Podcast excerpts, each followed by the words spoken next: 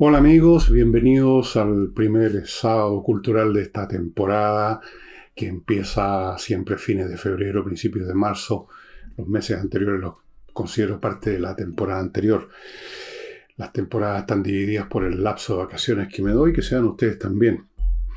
Antes de partir, quiero contarles de una estupenda oferta que tenemos en nuestro sitio elvillegas.cl slash tienda fuera del libro que ya conocen, que les he mostrado multitud de veces, momentos musicales en yo menor, que está disponible todavía, hay un super pack, super, hiper, mega, giga pack, siete libros míos, siete, incluyendo este, por 45 lucas, estimado amigo.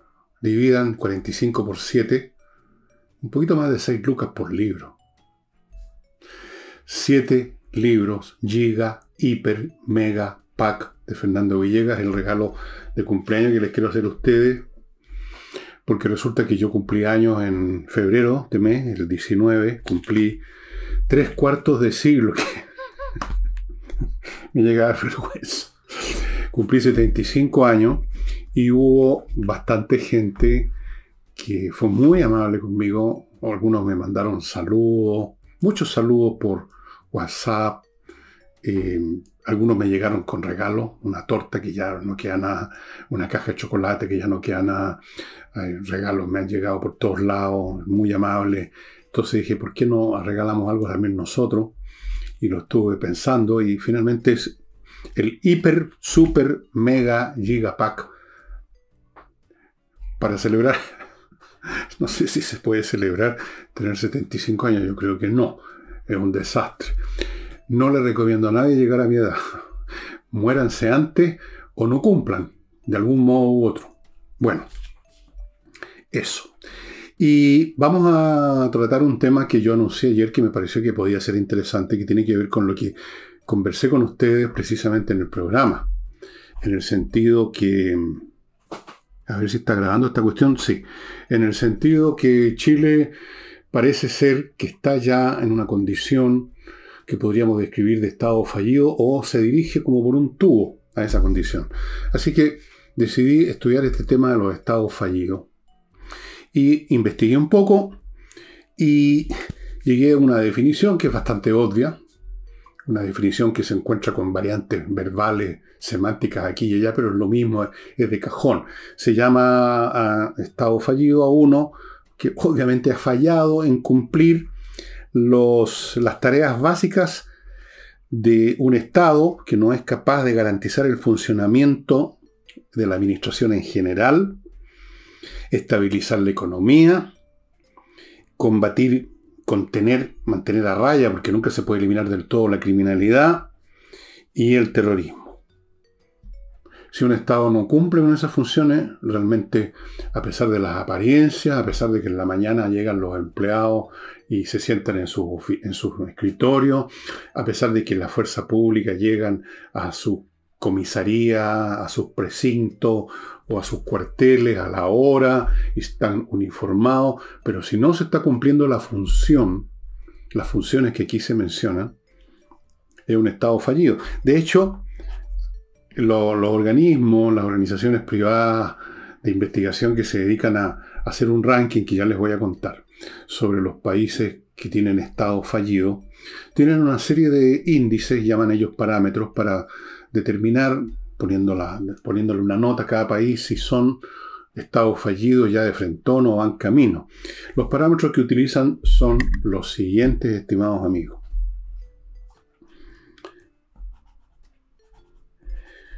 Eh, si la si la policía y el sistema judicial son ineficaces, si hay corrupción, si hay un alto nivel de criminalidad e inseguridad, si hay altos niveles de pobreza e informalidad en la actividad económica, si hay inflación y desempleo, si hay multitud de asentamientos irregulares, o sea, gente que ocupa terreno, ocupa casa, ocupas eh, todas esas cosas, o viven de allegado, o viven en, una callampa, en una población miserable.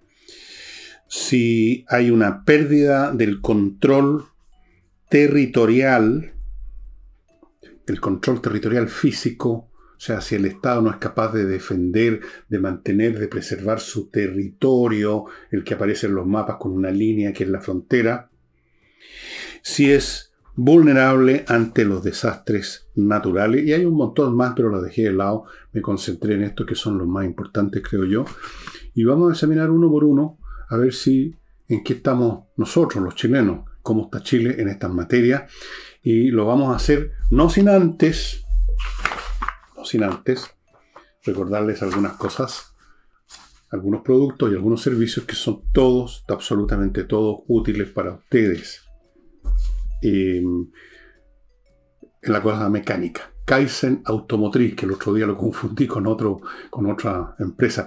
Kaizen Automotriz es un taller mecánico que se especializa en la mantención preventiva. Muy importante, súper importante, estimados amigos no hay que esperar que se produzcan las panas. Yo ya les conté que el vehículo de mi mujer no le hicimos ese examen previo. Hicimos lo que todo el mundo que se confía, como el auto está andando, anduvo ayer, va a seguir andando hoy día, va a seguir andando siempre, pero la verdad es que se puede estar acumulando un problema y es exactamente lo que nos pasó. Tuvimos la suerte en la costa de encontrarnos con un taller que lo voy a mencionar por segunda y última vez porque no corresponde que siga, que es el Ecotaller, que está en Orcones, que fueron súper súper estupendamente eficientes y repararon el asunto. Pero esto no debió haber ocurrido si yo lo hubiera llevado a este vehículo a Kaizen Automotriz, donde lo revisan por todos lados, incluso aquellas cosas que parece que están bien, como uno le parece siempre que está todo bien porque está funcionando. Pero no, se está acumulando el problema, como en todas las cosas en la vida de las personas, de los organismos, las sociedades, los problemas se acumulan y no se ven hasta que explotan, digámoslo así. Bien, Kaizen Automotriz hace una mantención preventiva, lo revisan por todos lados, tienen equipamiento electrónico, mecánico, electromecánico, tienen excelentes mecánicos. Debía haberme hecho caso a mí mismo. Bueno, para que no le pase a usted, Kaizen Automotriz. Continúo con conversaciones numéricas. Esto sí que es muy importante, especialmente en estos días en que ya uno no puede confiar en la educación que entregan los los establecimientos educacionales, especialmente si son públicos. ¿Para qué estamos con cuestiones? Yo he dicho aquí mil veces que la educación se fue a las pailas, especialmente la educación pública, y es lo que ha ocurrido. Y uno de los ramos que es más complicado, en el sentido que muchos niños que tienen problemas, y es un ramo básico, uno de los dos ramos básicos es la matemática, el otro ramo es el idioma, el castellano, no sé cómo lo llaman ahora, porque hubo un momento en que entraron con cierta ciutiquería y hablaron de comunicación. No podían decir castellano, tenían que decir una, una estupidez. Bueno, la matemática que no le han podido cambiar el nombre es fundamental. Hay muchos chicos que tienen problemas, no les gustan las matemáticas, pero en el fondo no les gustan cómo les enseñan las matemáticas en el colegio. No les gustan los textos de matemática, quizás no les gustan esas cosas, pero la matemática no tiene nada que ver con cómo la enseñan en los colegios, en muchos colegios. Conversaciones numéricas es un sitio que ustedes ubican acá, a mi derecha están los datos, lo maneja un ingeniero de la Universidad de Chile que yo conozco personalmente, fue compañero de mi, hija mayor, que es ingeniera mecánica, eh, es un tipo que sabe mucha matemática y sobre todo sabe enseñarla de una manera distinta al punto que los cabros, los chicos que entran, que se ponen en, bajo las, en las manos de este profesor que hace sus clases online, cambia completamente el cuento, completamente les empieza a gustar la matemática porque la matemática en sí misma no tiene por qué disgustar, todo lo contrario, pero hay que saber encararla y este profesor la hace que los hijos, que los niños la encaren bien. Conversaciones numéricas, póngase ya en contacto que ya vienen las clases, amigos. Un niño que no, no le entra a las matemáticas está no solo sacando malas notas en, en, el curso, si es que todavía se hacen pruebas en los colegios, sino que está hipotecando su futuro. Porque va a estar evadiendo las matemáticas toda la vida y algunas carreras no las va a estudiar porque hay matemáticas. Bueno, y continúo y termino este bloque con González y compañía, un bufete de abogados penalistas que se dedican a temas penales, obviamente, que son los más graves, los más serios. Si usted está vinculado, si está comprometido con un tema penal, si lo acusaron de alguna cosa, más le vale ponerse en manos de los especialistas que son González y compañía, que han ganado casos muy importantes. Bueno, vamos viendo. Corrupción política e ineficacia policial y judicial. ¿Cómo estamos en Chile con eso? Yo no sé si hay un corruptómetro, pero sí sabemos, por lo que ha ocurrido en los últimos meses simplemente. Recordemos el tema de, lo que se ha visto con las famosas fundaciones y otros casos que van para atrás. Hay por lo menos un número importante de episodios de corrupción.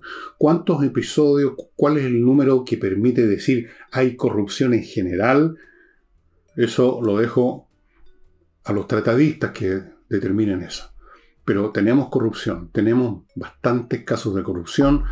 No quiero ni pensar, creo que lo he dicho muchas veces, que si se levanta el techo, por así decirlo, de las 300 y tantas eh, municipalidades que hay en Chile, 350 más o menos, yo no sé cuáles se salvarían de encontrarse irregularidades. Bastante corrupción, como mínimo podemos decir eso, en cuanto a la eficacia policial y judicial. La judicial bueno, vamos a los casos que importan, porque si me dicen ustedes que los jueces, que la justicia está resolviendo temas civiles común y corriente, eh, llega a resoluciones, primero que habría que investigar cuánto se demoran, cuáles son las la, la, burocracia. Yo estuve conversando con un abogado hace unos días atrás a propósito de un caso que tuvo que atender, que tenía que atender, y no pudo porque lo postergaron. Me contaba todas las maquinaciones y maniobras que se llevan a cabo en los tribunales, en virtud de las cuales las cosas no se hacen a tiempo, se postergan.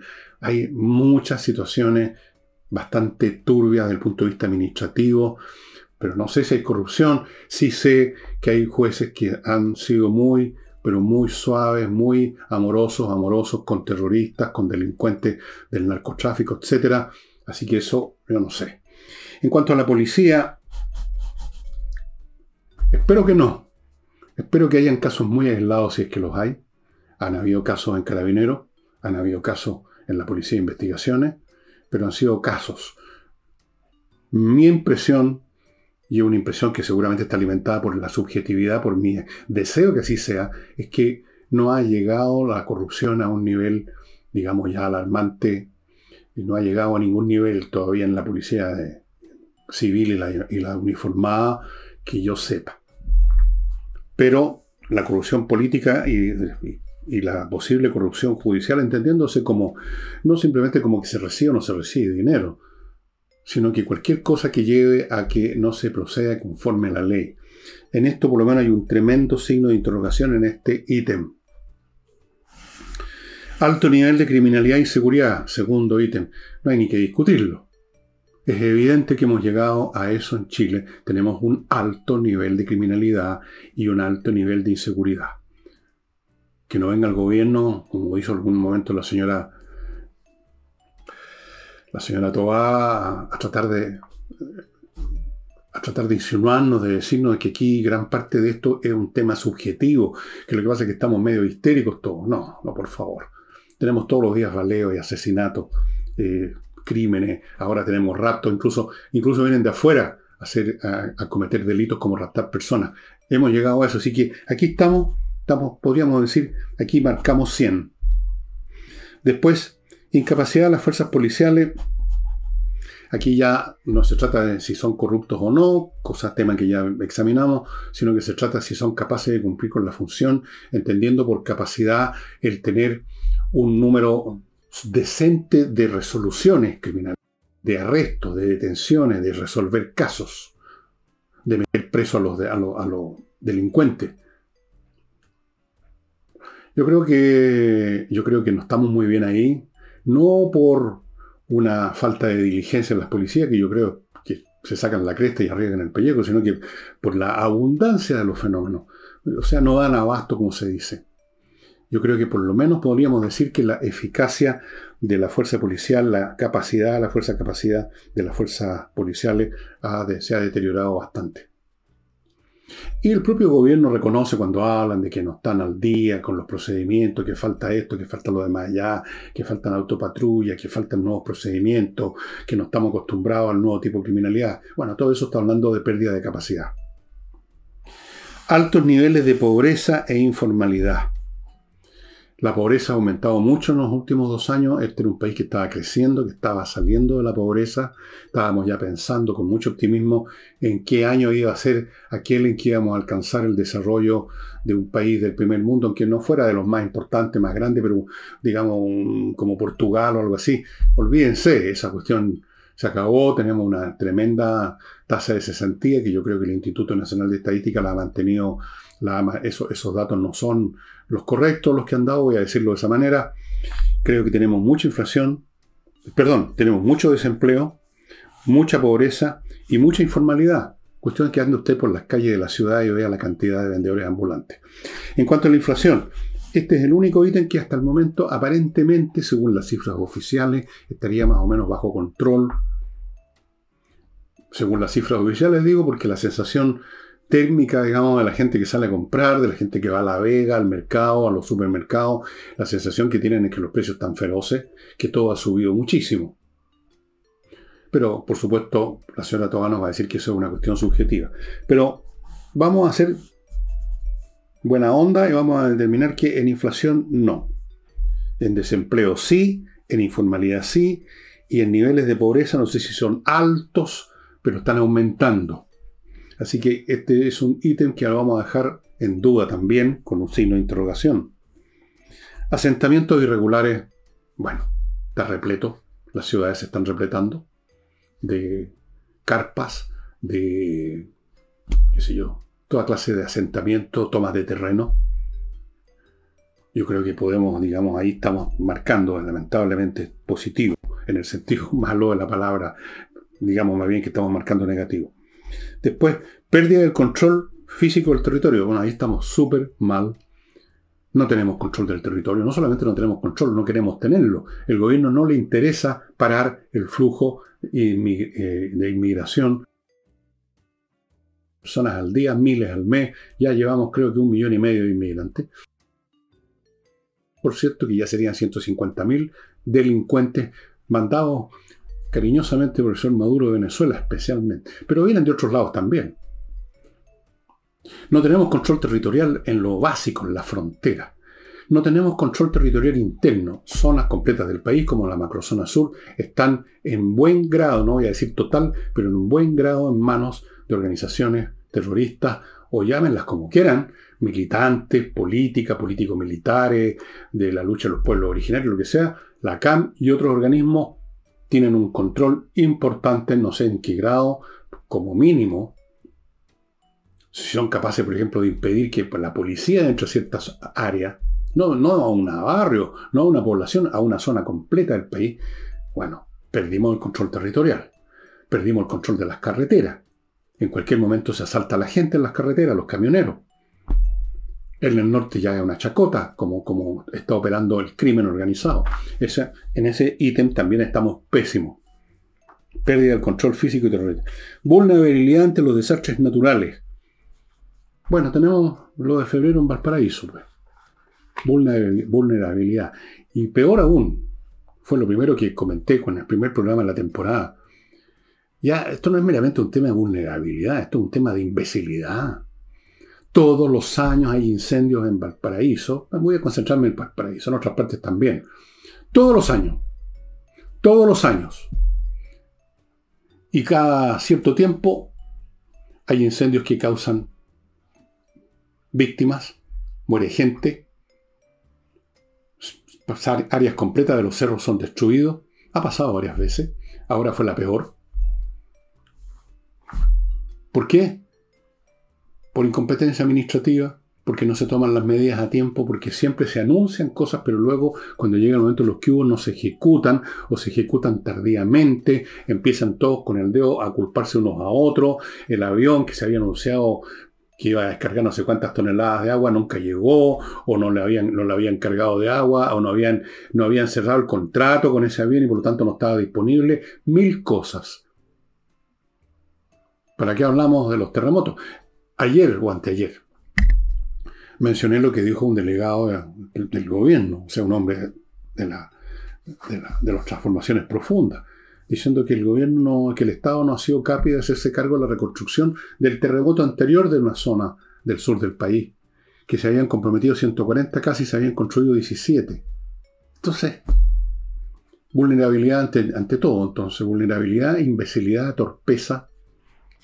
Entonces, esos son los índices que, que se examinan.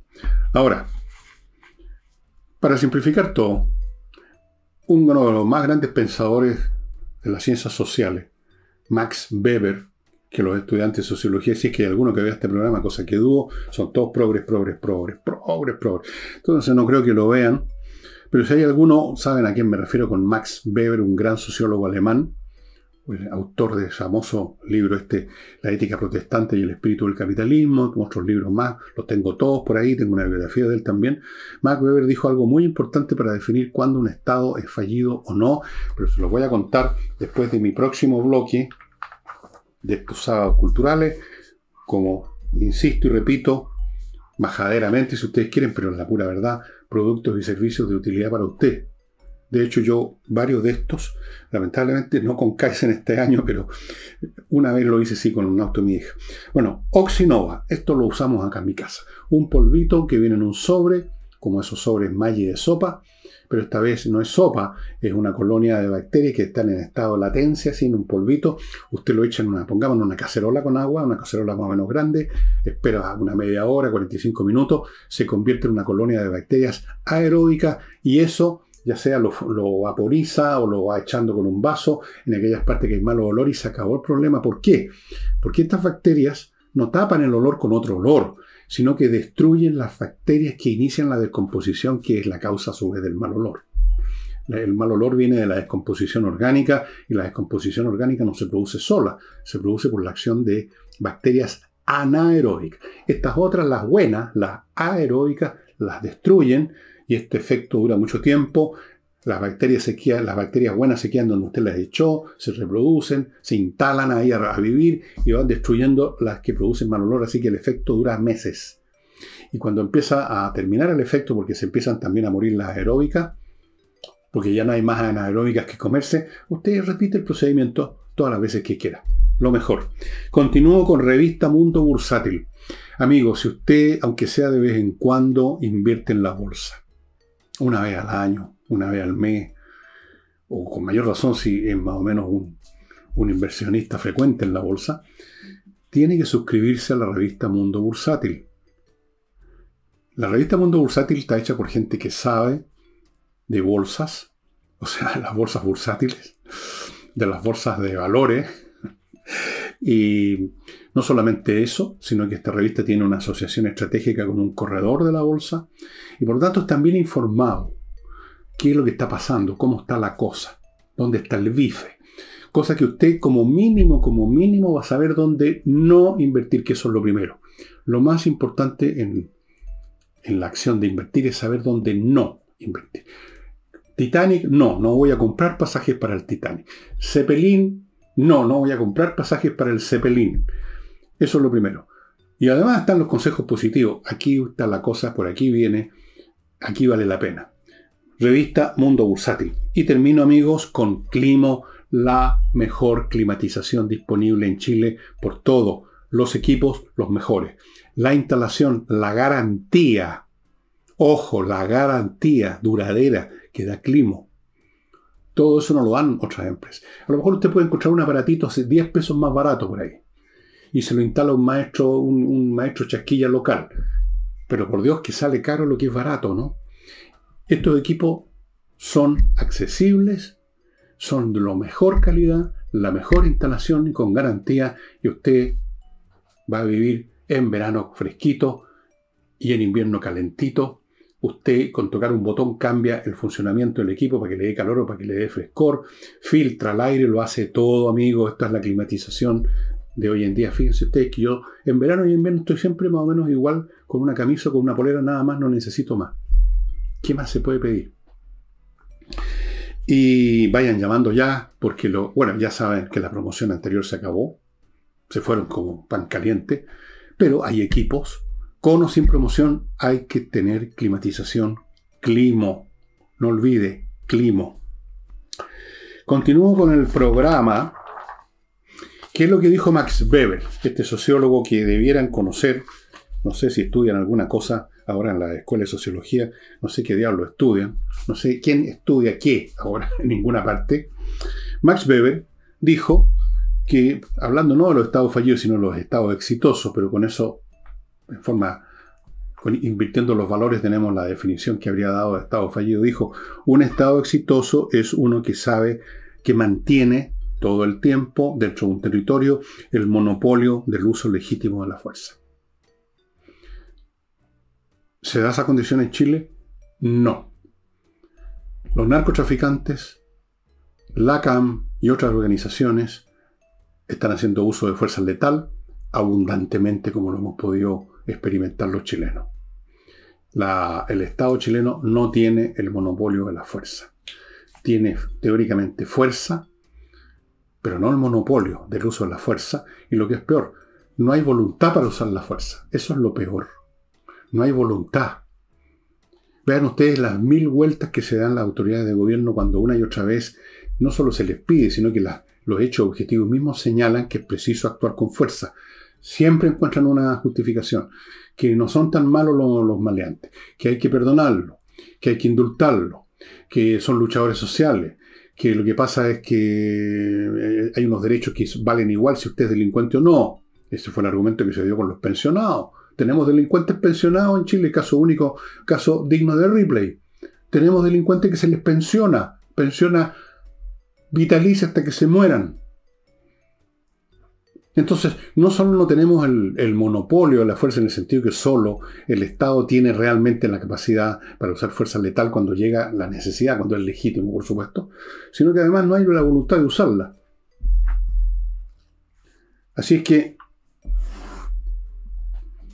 como mínimo podríamos decir que Chile es un Estado, que el Estado de Chile está recorriendo, y lo ha recorrido mucho, el camino que va al estado fallido. Yo diría, si me fuerzan a, graduar esto en términos en una escala de 0 a 100, siendo 100 estado fallido y 0 un estado exitoso, yo diría que vamos por el 70, 80, más o menos por ahí, por los hechos que estamos viendo. Los hechos son cada vez más brutales, son cada vez más descarados, como esto del rapto, este señor Ojeda Ojeda, este militar venezolano. Baleos todos los días, todos los días nos enteramos que tres muertos, que encontraron uno en el río, que el otro que estaba botado no sé dónde, que al demás, al vaya que lo decapitaron. ¿Qué, ¿Qué es lo que nos dice eso? Nos dice que estamos muy avanzados en el camino que va a la definición de Estado fallido.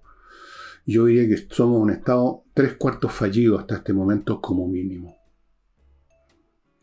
porque tenemos un gobierno incompetente, incapaz, cobarde, y que además, si por si eso fuera poco, está ideológicamente muy cercano a muchas de estas actividades. Yo no voy a decir que están cercanos al narcotráfico, pero quién sabe, porque hay políticos que seguramente pueden tener alguna conexión, de una forma o de otra, por una razón o por otra. Pero dejemos eso, supongamos que no. Pero ciertamente que las actividades, las llegadas masivas de inmigrantes que traen delincuentes, o lo que pasa en la macrozona sur, ahí hay una cercanía ideológica que es evidente y que el propio gobierno la expresa una y otra vez cuando dice que no, que los derechos humanos, los inmigrantes, los derechos humanos de esto, que la lucha de los pueblos originarios, que la causa mapuche y la cacha en la espada. Por lo tanto, estamos tres cuartos ya recorridos del camino que conduce a una situación 100, que sería, por ejemplo, la de Haití, en este momento eh, Ecuador está en el número 90, yo creo, si es que no llegó ya al 100. Y era un país como Chile hace cinco años atrás. Quizás más tranquilo que Chile, yo diría. Más tranquilo. Más pacífico, menos violento. Pero todavía hay aquí tontones, porque por Dios que sobran los estúpidos en la política chilena, que dicen no podemos compararnos con Ecuador. ¿Por qué no podemos compararnos con Ecuador? Díganme. ¿Cuál es la diferencia? ¿Somos una raza superior los chilenos? ¿Tenemos un Estado maravilloso? ¿Tenemos unos gobernantes súper capaces? No. Bueno, ¿cómo estamos en el ranking? Porque hay ranking, estimados amigos. Se hacen ranking de los países, se agarran todos los países del mundo y se ponen en un ranking los 20 que están metidos de frentón en el territorio del Estado fallido, en distintos grados, pero todos están ahí. Son 20. Chile no está todavía. Yo estuve viendo ese ranking, el ranking del año pasado, es el último que hay, por supuesto. El actual índice del 2023 aparece en países como Yemen, Sudán, el Congo, Afganistán, Haití, por supuesto Nigeria, Ucrania, que están en guerra más que mal, ¿no? Y otros más, un montón más. Ustedes lo pueden buscar en Google. Es muy fácil encontrar ranking de países que, que tienen estado fallido y ahí van a aparecer. Todavía no estamos. ¿En qué posición estamos? Quizás estamos en el número 22 y ya nos estamos acercando para el próximo año entrar entre los 20, en el top 20 de los países con estado fallido.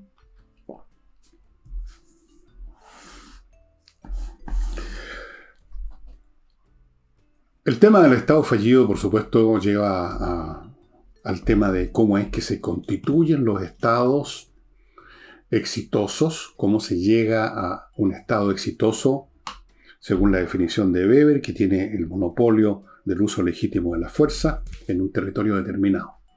Bueno, esto es bastante nuevo, que existan estados que pueden definirse como estados exitosos de acuerdo a los términos que usó Max Weber. Porque si nos vamos en la máquina del tiempo hacia atrás, debido a la falta de medios policiales, de comunicaciones, podríamos decir, aunque no corresponde, sería un anacronismo, pero podríamos decir que desde el siglo XVIII para atrás, incluso desde quizás principios del XIX para atrás, todos los estados eran fallidos. Los estados eran incapaces de controlar mucho. Usted salía de la capital, de las ciudades principales, eh, viajaba en, en, esa época, pongamos en el siglo XVII, en un carruaje, y había una probabilidad entonces de que lo asaltaran y lo mataran. Los caminos estaban en manos del bandidismo total, habían algunas acciones policiales, habían unos escuadrones de caballería aquí y allá, pero era todo muy insuficiente y era todo muy lento. La velocidad de acción de la policía era la velocidad de los caballos. Y usted no puede echar a correr a los caballos como en las películas todo el tiempo. No había medios de comunicación adecuados. Otra vez, la velocidad de la comunicación dependía de la velocidad de los caballos, la velocidad de los buques. Nada más. Entonces los estados eran entes muy frágiles, muy débiles, y por eso fíjense ustedes, y ustedes lo habrán visto esto en un millón de películas, seriales y qué sé yo, cuando se llegaba a detener y a condenar a muerte a, uno o a varios delincuentes, se lo ejecutaba de la manera más brutal y pública posible. La ejecución de los delincuentes era un acto público, no como ahora que se hace más o menos escondida literalmente había una plataforma, ahí se llevaba al tipo, había todo un ceremonial, el tipo se le dejaba al delincuente que dijera unas palabras, que siempre es más o menos lo mismo, no sigan mi ejemplo. Eh, llegaba el verdugo con un gorro negro, con, así con unas rendijas para mirar, el hacha a veces se les torturaba horriblemente, los cuerpos quedaban ahí por mucho tiempo porque se descompusieran a herir. ¿Por qué? ¿Eran esos hombres más crueles que nosotros? No creo. Era un intento de compensar la ineficacia del Estado para capturar todos los delincuentes que se apoderaban de grandes regiones de los países, compensarlo con una super brutalidad con los que lograban detener para ver si generaban algún tipo de, digamos, efecto disuasivo, cosa que no ocurría. Las ciudades mismas Londres, París. Usted salía a la calle y lo rodeaban 400 tipos mendigando, pidiendo limón y, sacando, y robándole de los bolsillos. Se escribieron obras de literarias importantes vinculadas con el clase, con la clase de bandidaje, de delincuencia y de vida, e incluso en las ciudades capitales de Europa. Si ustedes han leído a, a Oliverio Twist de Charles Dickens, ahí tienen un ejemplo. Luego tienen las obras Los misterios de París, de los hermanos Sue, Era, era un mundo donde el Estado tenía muy poca capacidad de control, no tenía el monopolio de la fuerza, tenía el monopolio quizás de la brutalidad, pero tampoco, en realidad. Tomó tiempo que se desarrollara un sistema judicial más o menos con alguna eficiencia, que se desarrollaran policías más o menos eficientes en la ciudad y en, la ruralidad.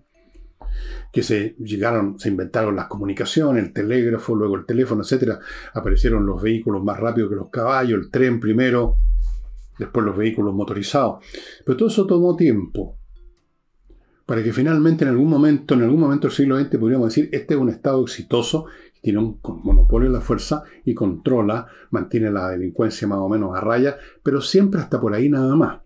Las sociedades en general son artefactos bastante más frágiles, más débiles, menos sólidos y coherentes de lo que uno ve en los libros de texto, por así decirlo. Siempre hay un enorme porcentaje de gente que está eh, en estado de latencia, antisistémico, ya sea como terrorista o como delincuente o de alguna o vagabundo o mendigo, siempre hay una gran cantidad de eso que forman estos submundos urbanos, de los cuales hay tanta literatura fuera de las que yo les mencioné, siempre ha sido más o menos precario, más o menos precario, el control del orden público. De hecho, gran parte de la historia política de cualquier sociedad tiene que ver con esta lucha permanente del Estado central por mantener un grado mínimo de organización que permita decir esta sociedad funciona todavía y a pesar de todo. Pero siempre es muy precario y muy difícil. Bueno, lo que les, digo todo esto porque hoy, a pesar de que los medios de comunicación que tienen los estados son mucho más poderosos y efectivos que, que los del pasado, otros factores han crecido y están creciendo, están a la vista todo, que están haciendo cada vez más difícil ese control social.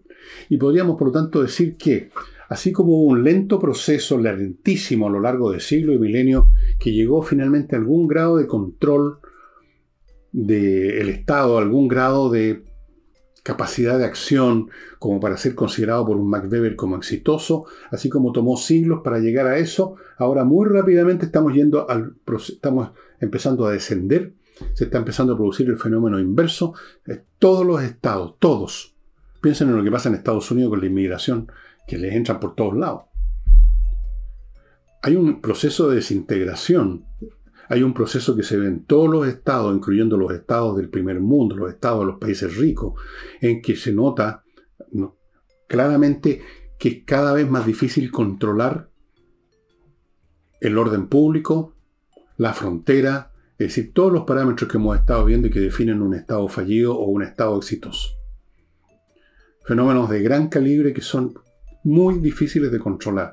Básicamente tiene que ver con los aumentos de la población, primera cosa, y ese aumento en la población, de una población mucho más demandante, mucho más eh, capacitada, tienen medios también ahora mucho mayores que las masas del pasado para perturbar el orden público, para sabotear, para echar abajo, para destruir, que antes. Y entonces, este problema del Estado fallido se está empezando a convertir poco a poco en un fenómeno universal. ¿Hasta qué punto, por ejemplo, el Estado norteamericano es un Estado fallido o está en proceso de fallar? Yo creo que está en proceso de fallar. El Estado norteamericano de hoy, 2024, no es el mismo Estado del 1950. Este es un Estado que ya no controla su frontera. ¿Cuántos, ¿Cuántos inmigrantes? Creo que tienen ya 10, 12, 15 millones de inmigrantes en Estados Unidos más. Y les entran todos los días. Ustedes ven que hay una tremenda eh, crisis política ahí entre el Estado federal y Texas, el gobernador de Texas por esta materia. Y hay otros fenómenos que se están produciendo dentro de Estados Unidos con habitantes norteamericanos, tal que los vimos justamente el año 19 también. Allá también tuvieron su, eso que llaman aquí, llamaron aquí el estallido social. Allá sí fue estallido social, acá fue insurrección.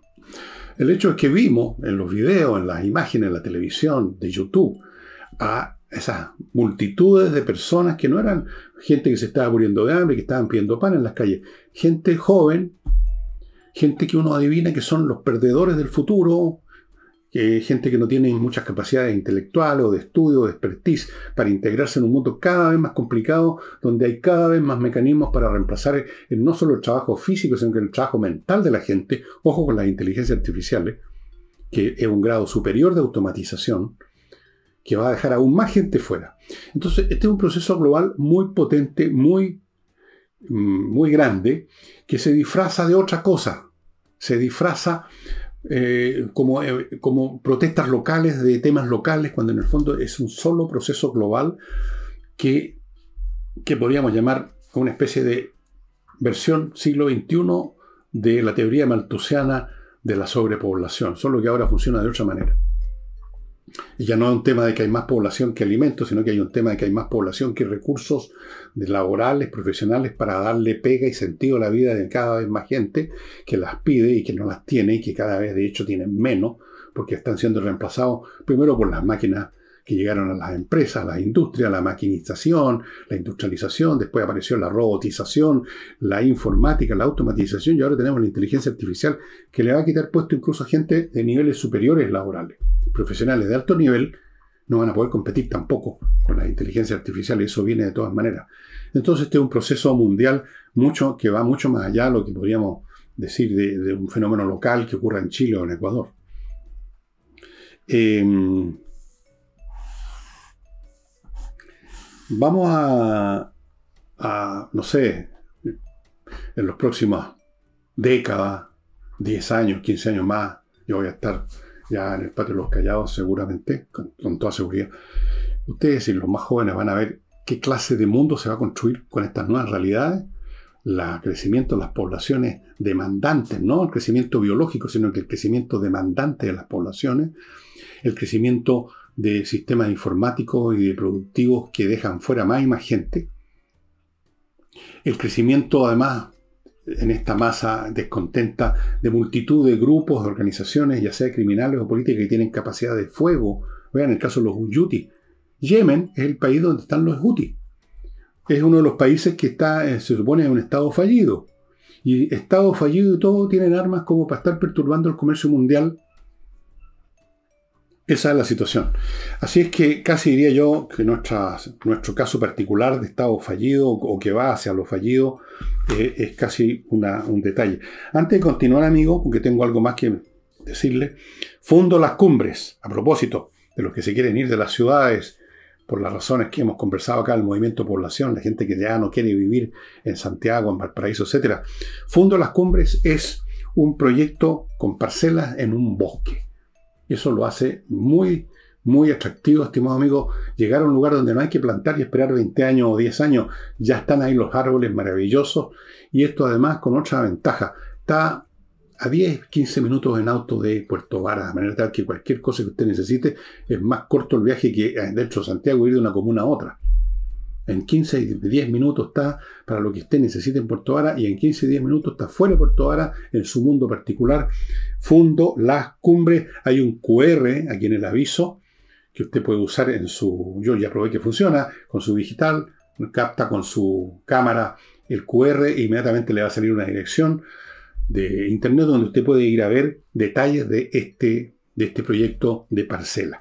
Y termino con Gigena la Academia de Música online que le ofrece clases de guitarra acústica, eléctrica, saxofón, contrabajo, batería, teclados, ukelele, incluso un instrumento muy curioso, muy divertido. ¿Qué más? Voz, la voz, para cantar, para hablar, si usted trabaja en una radio, necesita mantener bien su voz, hay que saber modularlo, si no va a quedarse afónico cualquier día bueno, me va a pasar a mí, montones de otros instrumentos, todo online, súper eficiente. Póngase en contacto, pida una clase demo completa, no, son cinco minutitos, es la clase completa. Pongamos un instrumento a la guitarra y ahí usted va a ver en vivo y en directo lo eficiente, lo entretenido que es aprender de esta manera con higiene. Ahí está la dirección para que se pongan en contacto.